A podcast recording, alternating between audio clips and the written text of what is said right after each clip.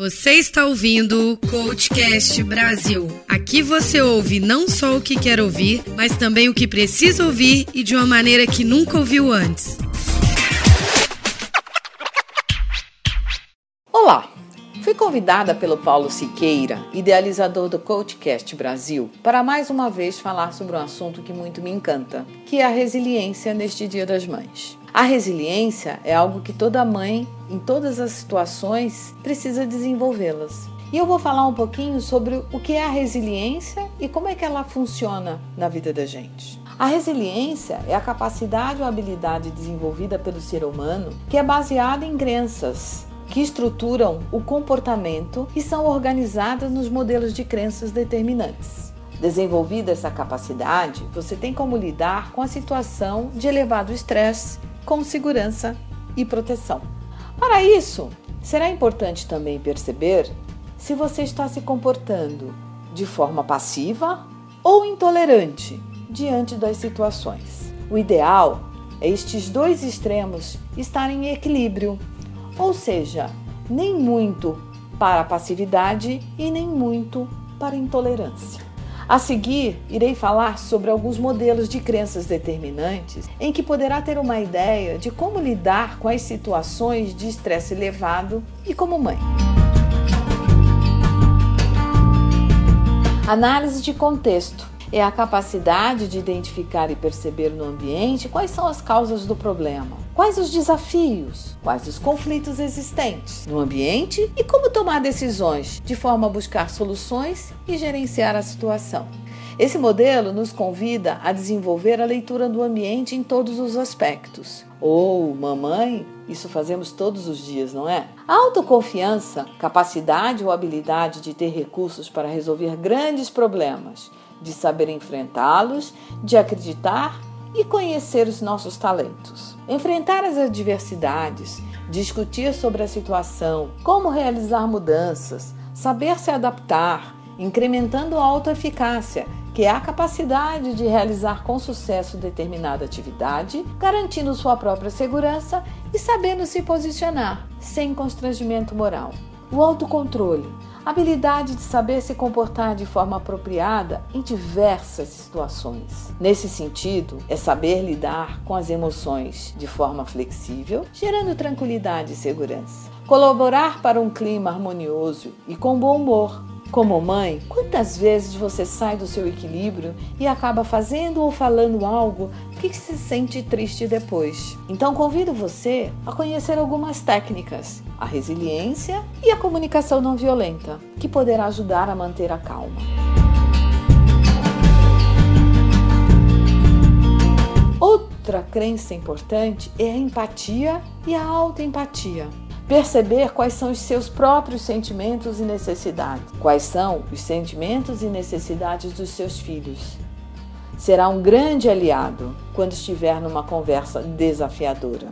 Lembre-se, ele pode ser pequeno, mas também tem sentimentos e necessidades, por mais que ainda possa não saber expressá-los com clareza. E você poderá contribuir em muito para essa construção.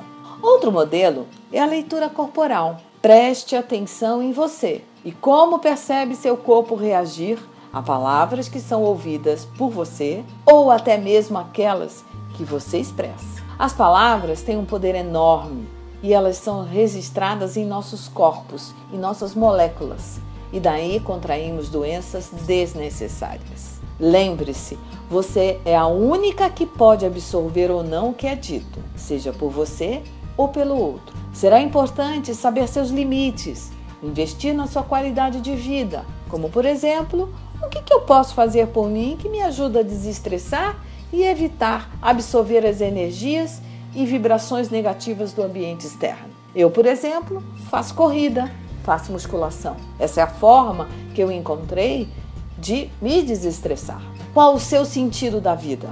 O que te motiva a levantar da cama todos os dias? Quantas vezes, mesmo mãe, podemos nos sentir tristes?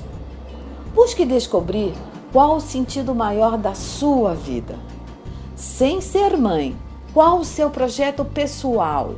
O que te faz feliz? Dessa forma, poderá encontrar um rico sentido de engajar-se em projetos e atividades que possam trazer realização, além de ser mãe.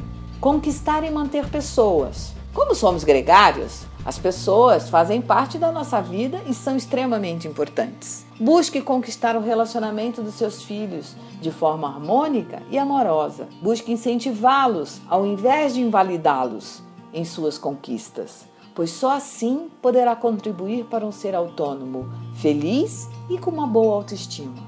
E por último, o otimismo com a vida. Busque entusiasmar-se com você mesmo, independente dos estímulos externos porque a motivação está dentro de você. Veja situações como oportunidades para crescimento e desenvolvimento do autoconhecimento e dessa forma poderá contagiar todos à sua volta. Desejo a todas as mães do planeta um feliz Dia das Mães e perceba que você é a melhor mãe que pode ser para os seus filhos.